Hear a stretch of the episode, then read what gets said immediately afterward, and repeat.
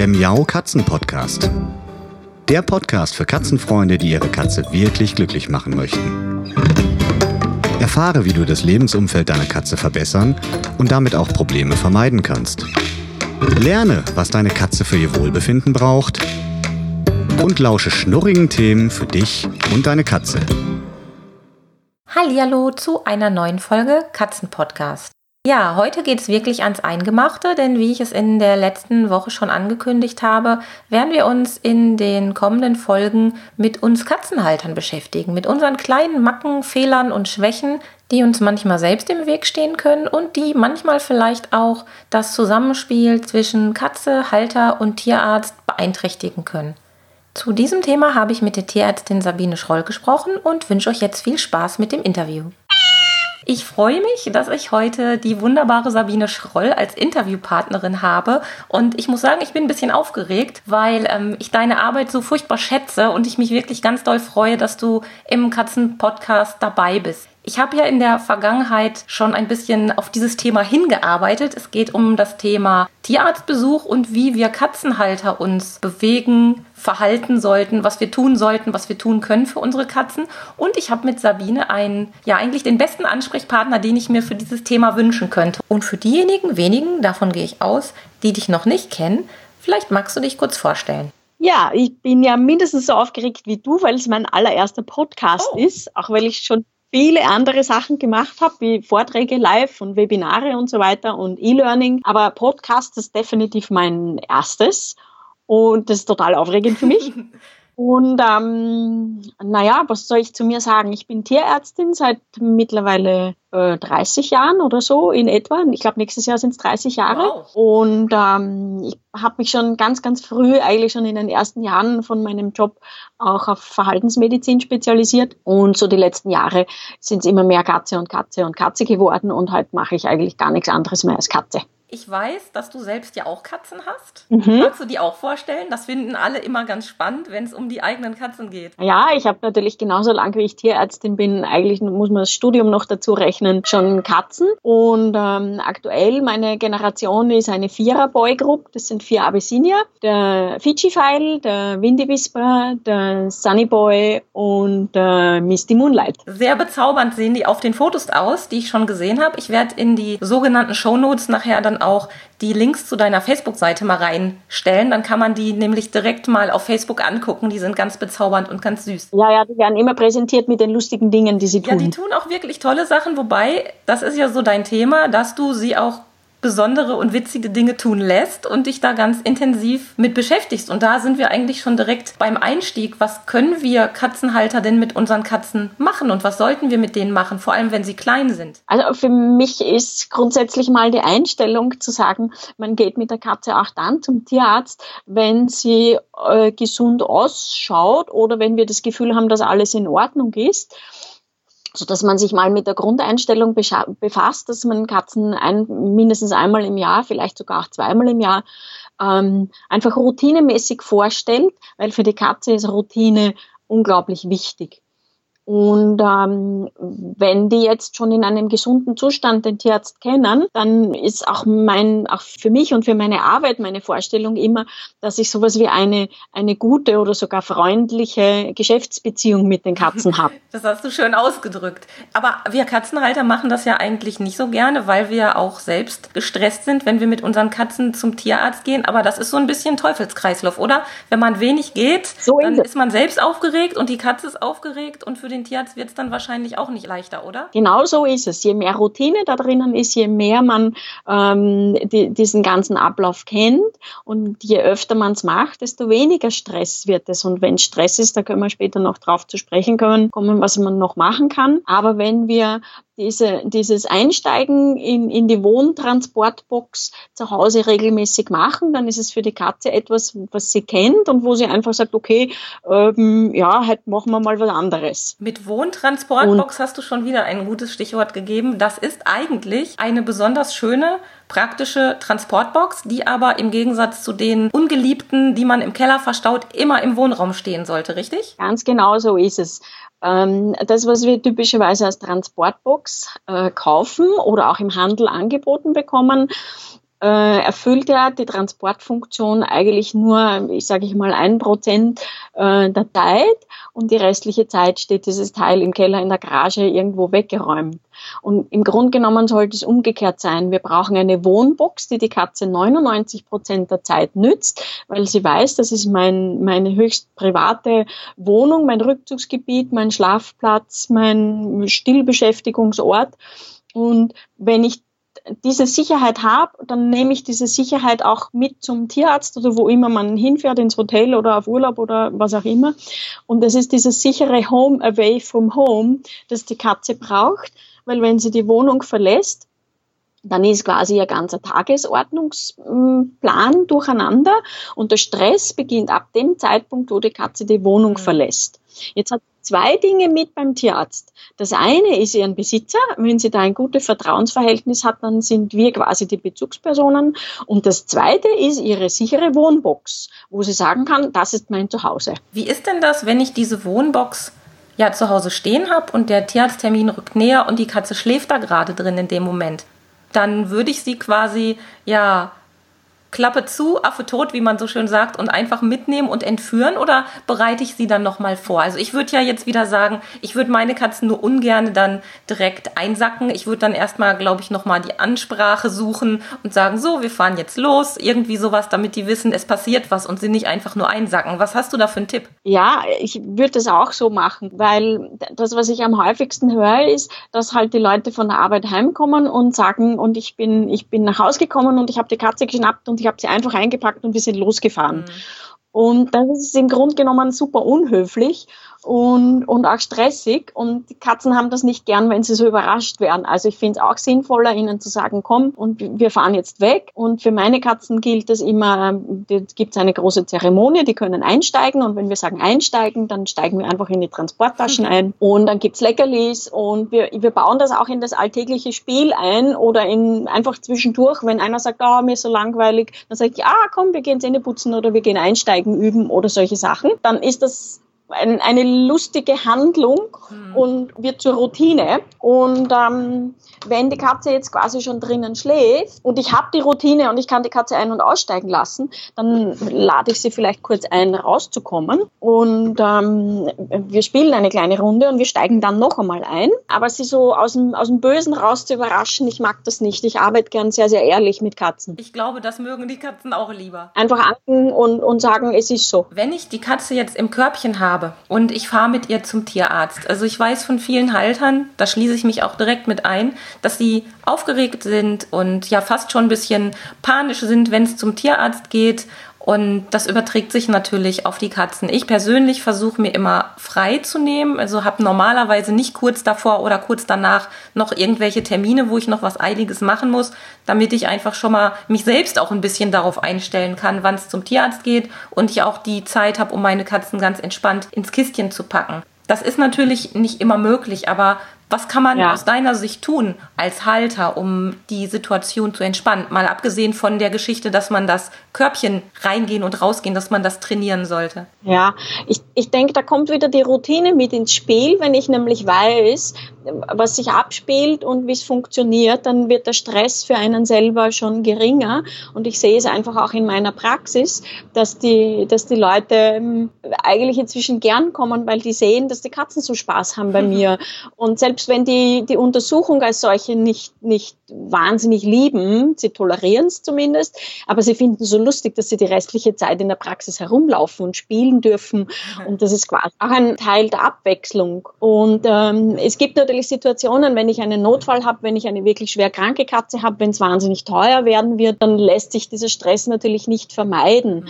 Aber je besser ich es plane und je mehr Routine ich habe und je mehr ich dafür sorge, dass meine Katze Katze zur Not eben auch ein bisschen Prämedikation kriegt, dass er sich eben nicht aufregt, weil wir wissen, es gibt Katzen, die sind unberührbar, dann, dann muss man das eben im Vorfeld schon ein bisschen besser planen. Mhm. Aber wenn ich jetzt im Auto fahre, dann, also der Fahrstil ist natürlich nicht unwesentlich. Die Katze stabil in der Box unterbringen, ja. ganz viel Decke oder, oder Handtuch oder Material in die Box rein. Das ist auch das, was ich am häufigsten sehe, dass die Katzen halt mit so einem dünnen Fetzel oder einem Blatt Küchenrolle oder gar nichts drin sitzen müssen. Und was die brauchen, ist, ist eine stabile Anlehnung, dass sie nicht hin und her rutschen. Ja, ich habe schon oft beobachtet, dass die Katzenhalter auch vergessen zu scheinen, dass sie gerade eine Katze transportieren in der Kiste, mhm. weil sie einfach den Transportkorb so tragen wie ein Koffer. Da wird auch schon mal gegen ja. die Ecke gedongelt und auch mhm. so der Umgang mit ja dem ins Auto packen, dass man da sich ein bisschen ja vorsichtig verhält und nicht mit der Kiste an jede Ecke dran dongelt. Wenn man sich vorstellt, man sitzt da drin als Katze, da kann man ja direkt Kopfschmerzen kriegen. Das macht es wahrscheinlich auch nicht gerade stressfreier für die Katzen. Ganz genau. Also Achtsamkeit ist das, was wirklich angesagt ist. Kinder dürfen Transportboxen von Katzen nicht tragen. Mhm. Es ist günstig, wenn man die Transportboxen direkt vor dem Körper trägt. Das ist auch für die Bandscheiben besser. Und äh, die Katze sitzt stabiler drinnen und nicht am Henkel einfach am Griff tragen. Ja. Und bei den herkömmlichen, bei den herkömmlichen Transportboxen darf man halt auch nicht vergessen, die Katze sitzt in einem Resonanzkörper drinnen, so dass jedes Fallenlassen von diesem Griff auf das Dach und jedes, jedes Öffnen von diesen, von diesen Clips dann, auch wenn man den Oberteil runternimmt, wahnsinnig laut ist für die Katzen da drinnen. Ja, kann man sich eigentlich gut vorstellen. Jetzt hast du mhm. bei dir ja Idealbedingungen geschaffen in deiner Katzenpraxis, in deiner reinen Katzenpraxis. Bei den meisten Tierarztpraxen ist es ja noch nicht so. Es kommt so ganz, ganz langsam wie so ein winziger Trend angeschlichen, aber wirklich mhm. sehr, sehr langsam, dass die die Tierarztpraxen sich entweder mehr ja für das Wohlfühlen der Tiere einsetzen, aber es ist wirklich noch sehr, sehr vereinzelt. Was soll ich denn in der klassischen Praxis machen, wenn ich als Katzenhalter da mit meinen Katzen aufschlage? Ich weiß nämlich, und das finde ich ganz spannend von einigen, dass sie ihre Katzen im Wartezimmer aus dem Körbchen rausholen und weil sie meinen, die würden ihre Katzen beruhigen. Ich persönlich könnte das gar nicht, weil ich hätte viel zu große Sorge, oh. dass doch ein Hund um die Ecke kommt und die Tür aufgeht oder irgendetwas passiert. Also meine bleiben definitiv immer in der Kiste, aber ich weiß, dass das sehr, sehr unterschiedlich gehandhabt wird. Wie siehst du das als Tierärztin so aus Profisicht? Ah ja, auch extrem kritisch und es hängt natürlich davon ab, in welcher Praxis man ist. Ne? Mhm. Weil in meiner Praxis, wenn die Katzen dann aus dem, schon im Wartezimmer, wo sie in der Regel eh nie länger als fünf bis sieben Minuten sind maximal, ähm, dann ist es mir egal, wenn die dort spazieren gehen, weil die meisten Katzen kommen auch tatsächlich vom Wartezimmer dann zu Fuß in meinen Behandlungsraum hinein. Das ist ja goldig. Vor allem die, die Praxis kennen und die schon als ganz kleine Katzen im Kindergarten waren und herumgespielt haben, für die ist das ein toller Ausflug. Ja. Jetzt in einer anderen Tierarztpraxis, wo Hunde und Katzen behandelt werden, kann ich natürlich als Katzenbesitzer niemals sicher sein, dass nicht doch ein Hund reinkommt. Selbst wenn es eine Terminpraxis ist, dann hat irgendjemand mit seinem Husky einen, einen Notfall, der kommt rein bei der Tür und das Erste, was der Hund macht, ist, dass sie die Katze. Und so schnell können wir gar nicht schauen und reagieren, ist diese Katze abgemurkst. Und das finde ich halt ein, eine riskante Sache. Ich finde besser, die Katze erhöht abzustellen. Und das ist eben das, was du schon sagst, dass der Trend dorthin geht, dass Tierarzt Praxen ein bisschen katzenfreundlicher werden von der Einrichtung und auch von der Philosophie her. Aber dass man die Katzen nicht auf den Boden stellt, sondern erhöht auf ein Tischchen oder auf ein Regal oder auch mal auf einen Tresen. Und dann kann man mit den Katzen reden, ganz leise. Aber gerade für etwas gestresste Katzen ist es oft besser, dass sie keinen Reizinput bekommen. Das heißt, je weniger Sinnesreize an die Katze rankommen, desto besser. Und das gehört das Sehen, das Hören, das Riechen und das Berühren dazu. Auch das Berühren durch den Tier, Tierbesitzer. Mhm. Wenn die Katze zu Hause streicheln gerne mag, dann kann es trotzdem sein, dass in der Praxis jede einzelne Berührung macht Negativpunkte und die Summe der Negativpunkte heißt, wir haben die Toleranzgrenze der Katze irgendwann überschritten. Das heißt, wir Halter sind eigentlich auch aufgerufen, unsere eigene Nervosität wirklich gut in Schach zu halten, nicht nur weil sie sich überträgt, sondern weil wir dann vielleicht auch so Dinge tun wie die Katze befummeln, um uns selbst mhm. zu beruhigen. Da muss man auch mal ehrlich zu sich selbst sein, dass man das jetzt nicht unbedingt macht, um die Katze zu beruhigen und ihr was Gutes zu tun, sondern das ist manchmal schon so ein, ja, wie so ein Beruhigungsreflex. Ja, ganz genau so ist es. Ganz genau so ist es. Und wir müssen uns ja nur selber vorstellen, wir sind in einer stressigen oder unangenehmen Situation und jemand, äh, Freunde, Partner, Kinder wären da und würden uns ununterbrochen befummeln im, in, in dem Sinne, sie würden uns beruhigen wollen, das, das ist nervig. Beim Tierarzt drinnen, wenn ich jetzt zur Behandlung bin, da habe ich auch schon sehr große Unterschiede erlebt, weil ich einfach schon Freundinnen und ähm, ja andere Katzenhalter begleitet habe und deshalb nicht nur meinen eigenen Tierarzt kenne.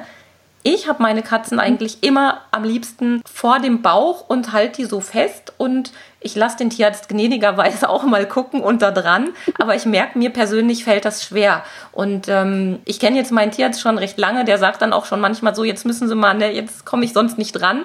Aber ich weiß von einer Freundin, der Tierarzt macht es komplett anders. Da hält sie nämlich ihre Katzen nicht fest, sondern steht wirklich ein paar Meter abseits und der Tierarzt selbst hält die Katze auch nicht fest. Das finde ich auch ganz erstaunlich. Und ich habe ihn damals gefragt und er sagte so, ja, das mache ich bei den Katzen, die ich kenne und die meisten Katzen schätzen das, wenn ich sie nicht äh, umklammere und festhalte, weil das eigentlich kontraproduktiv ist. Was sagst du dazu? Ja, ich mache das auch so wie die zweite Version, weil Katzen, äh, für Katzen gilt immer, weniger ist mehr und das gilt für fast alles, außer für Geduld. Hm, da brauchen sie mehr, aber für alles andere brauchen sie weniger.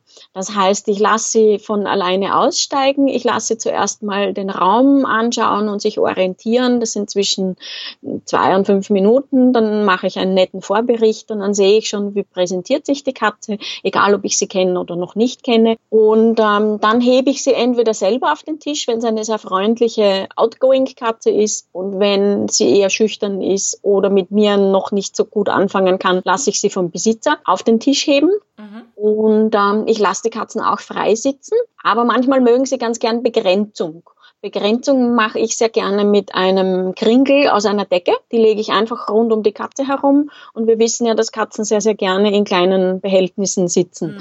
Und mit so einem Deckenkringel kann ich quasi so ein Behältnis ganz flexibel gestalten. Und wenn es am Tisch weich, warm und gut begrenzt ist, dann bleibt der Großteil der Katzen sitzen. Ansonsten schaue ich manchmal, dass die Katzen sich selber einen Platz aussuchen und ich fange mit dem Untersuchungsgang dort an, wo die Katze schon sitzt. Das kann einmal bei mir vor der Balkontür sein, wo sie gern rausschauen, auf dem Fensterbankel, wo sie auf die Straße runterschauen. Auch im Unterteil von ihrer Transportbox, wenn sie gar nicht rauskommen wollen, dann überlasse ich beim, zumindest für den Einstieg, den Katzen die Entscheidung, wo sie sitzen wollen und in weiterer Folge beim Untersuchen auch zum Teil, wie sie sitzen wollen. Gerade für Blutentnahme oder solche Sachen darf die Katze sagen, ich würde ganz gern diese Körperhaltung einnehmen. Mhm. Und wenn du die Behandlung quasi fertig hast? Hast du da so ein Abschlussritual für deine Katzen oder für deine Patientenkatzen? Also ich biete denen, wenn sie Düfte und solche Sachen mögen, ganz gern auch mal meine Geruchsbelohnungen an, Pet Remedy Spray oder auch mal Katzenminze. Ähm, aber ansonsten ist es so, dass sie einfach äh, runter dürfen und wenn ich vom Behandlungstisch weggehe, dann wissen die Katzen, wir sind fertig. Spätestens nach dem zweiten, dritten Besuch kennen die das. Und dann explorieren die im Raum. Und ich habe ganz viele Katzen, die freiwillig wieder in ihre Box zurückgehen, wenn sie sehen, dass gezahlt wird. So, Das ist ja Katze, schön. Äh, beim Hund wissen wir es, dass die, die, diesen Ablauf kennen, aber bei der Katze wird der eigentlich nie so bewusst beobachtet, weil wir überhaupt nicht gewohnt sind, Katzen in, in ihrer Beziehung und in, ihrem, in ihren Lebenserfahrungen mit uns Menschen bewusster zu beobachten, sodass wenn man den Katzen zuschaut, die, die schauen, was machen die Besitzer, was mache ich, die gehen sie durch den Raum, dann sitzen sie in der Box. Dann dauert es noch ein bisschen, weil man was bespricht. Dann kommen die wieder aus der Box raus und sagen, ach, wir gehen eh noch nicht. Da kann ich mir noch ein bisschen die Runde anschauen. Dann gehen die noch mal eine Runde spazieren und gehen dann zum Schluss in die Box. Ich habe aber natürlich auch Katzen, die nicht mehr zurückgehen wollen, weil die sagen, ah, das ist so lustig, ich bin noch nicht fertig, ich will jetzt noch nicht nach Hause. Und zwar nicht, weil die die Box nicht mögen, sondern weil sie es wirklich spannend finden. Das spricht ja für dich und deine Praxis. Also ich glaube, bei den anderen Tierärzten, also bei den klassischen Tierärzten, dürfte es weniger ein Problem sein, die Katzen wieder in die Kiste zu bekommen. Also meine springen oh, auch ja. immer ganz fröhlich direkt wieder rein, sobald die Klappe aufgeht und sitzen dann und Was? wollen direkt wieder nach Hause gebracht werden. Ja, das ist quasi die Belohnung dann für die Katzen, dass sie wieder einsteigen dürfen. Ich denke, dass, dass ähm, generell in der tierärztlichen Behandlung bei der Katze Zeit ein Thema ist, mhm. weil wir hm, immer das Gefühl haben, wir müssen das schnell, schnell durchziehen und wir haben noch fünf andere im Wartezimmer und die Termine sind zu knapp eingeteilt und ich lebe eher die Philosophie, dass ich sage, ich mache weniger Katzen, ich habe mehr Zeit für die Katzen und dafür kostet das auch natürlich entsprechend mhm. mehr, weil ich natürlich mit zwei Patienten in der Stunde das verdienen möchte, was andere mit drei oder fünf Patienten in der Stunde machen machen. Mhm. Also ich finde, da muss man sowieso als Katzenhalter verständnisvoller sein und auch so ein bisschen mal sich in die, in die Tierarztrolle hineinversetzen, dass das ein, ja, ein, im Prinzip ein Wirtschaftsunternehmen ist, eine Praxis, was viel, viele Kosten auch verursacht. Und da muss man dann auch wirklich, ja, sorgsam mit umgehen. Also ein klassischer Punkt war zum Beispiel bei den Rückmeldungen, die ich bekommen habe, dass viele von den Podcast-Hörern gesagt haben, sie bemühen sich schon sehr, dass sie pünktlich sind. Es gehört einfach zum netten Miteinander, dass man die Zeit des anderen auch wertschätzt. Aber das ist natürlich auch so, wenn da alle immer zu spät kommen, unter Umständen die gesamte Praxis durcheinander wirbeln mit ihren eigenen ja. Terminen, dann kann das natürlich auch wieder zu Lasten von den anderen Patienten danach kommen. Und den Nachfolgenden, ganz ja, ganz genau. unbedingt. Ja, weil letztendlich die Terminpraxis ist ja in ihrer, in ihrer besten Ausführung ein wirklicher Vorteil und ein, und ein, wie soll ich sagen, mal ein Genuss. Auch wenn ich weiß, es ist vorhersehbar, es ist gut geplant. Ich muss nicht mit meiner Katze mit drei hechelnden Hunden, die winseln und jaulen und ich weiß nicht, was noch für einen Lärm machen, im Wartezimmer sitzen. Dafür muss man aber halt diesen Zeitplan einhalten. Mhm. Und ähm, das ist quasi ein Komfort und dann braucht es aber beide Seiten, die mitarbeiten müssen. Und wenn ich halt rechtzeitig anfange, meine Katze einzupacken, dann muss ich nicht zehn Minuten zu spät kommen, weil ich sage, das hat heute nicht funktioniert mit dem Einsteigen und dass ich halt meine wichtigen Fragen auch zusammengeschrieben habe, weil man kann mit aller Zeit der Welt arbeiten und das trotzdem in einer gewissen Zügigkeit mhm. durchziehen, weil bestimmte Dinge parallel laufen können, wie zum Beispiel einen Vorbericht erheben und die Katze beobachten und solche Sachen. Aber das halt schon ein eine Frage von, von Höflichkeit und, und auch von Konsequenz, sich da dran zu halten. Fragen aufzuschreiben finde ich sowieso ganz gut. Mache ich nicht immer. In der letzten Zeit habe ich alles ganz gut im Kopf gehabt, aber es gab auch tatsächlich schon mal Tierarztbesuche, wo ich mich wirklich darauf vorbereitet habe, wo ich mir einen Zettel gemacht habe, wo ich mir genau überlegt habe, was ich wie frage und auch nochmal, wie ich dann bestimmte Sachen hinterfrage, weil man ist ja nun mal kein Tierarzt, also an meiner Stelle und da muss man schon bestimmte Sachen besonders formulieren, würde ich mal sagen. Fallen ja schon ein bisschen so Welten aufeinander. Ne? Also Medizin und Nichtmediziner, da muss man schon die gleiche Sprache erstmal finden, damit man sich verstehen kann. Ja, das ist sicher, das ist sicher ein Thema. Ich finde es halt wichtig, dass Tierärzte auch lernen, bestimmte Dinge zu erklären. Und wenn es der eine nicht kann, dann kann es vielleicht ein anderer. Mhm. Die, sich die Fragen aufzuschreiben, ist gut weil ich kann aus eigener Erfahrung sagen und ich finde es ich finde es lustig oder vielleicht auch beruhigend für, für ganz normale Tierbesitzer. Wenn ich als Besitzer mit meiner Katze in die Klinik fahre und ich habe vor zwei Jahren meinen, meinen jungen Kater ein halbes Jahr lang in der Chemotherapie gehabt und so, wenn ich den zusammenpacke und in die Klinik fahre und ich bespreche das mit Kollegen auf einem fachlichen Niveau, dem ich weitgehend folgen kann, auch wenn das bestimmte Spezialisierungen sind, wo ich halt nicht so total gut bin, dann geht es mir genauso wie Tierbesitzern, wo ich rausgehe bei der Tür und sage, ah, oh, das wollte Jahr noch fragen, oh, warum habe ich das?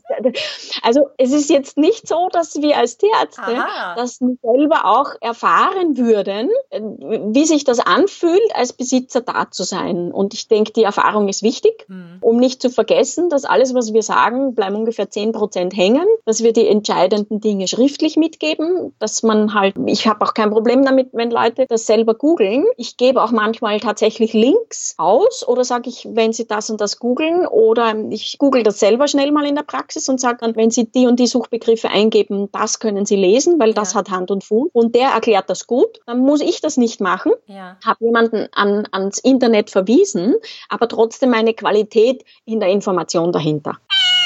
Das war der erste Teil meines Interviews mit der Tierärztin Sabine Schroll zum Thema der perfekte Katzenhalter. Was sollten wir tun? Was können wir tun? Wie verhalten wir uns? Beim Tierarzt oder auf dem Weg dahin. Und in der nächsten Woche gibt es den zweiten Teil. Bis dahin könnt ihr schon mal unter www.katzen-podcast.de die Folge Nummer 47 aufrufen und dort findet ihr die Shownotes zu dieser Folge mit allen zusätzlichen Informationen. Wie immer wünsche ich euch eine schöne Zeit mit euren Katzen und sage bis bald. Tschüss! Das war eine Folge des Miau Katzen Podcasts von Sabine Rutenfranz. Weiterführende Informationen zur Sendung findest du im Internet auf www.katzen-podcast.de.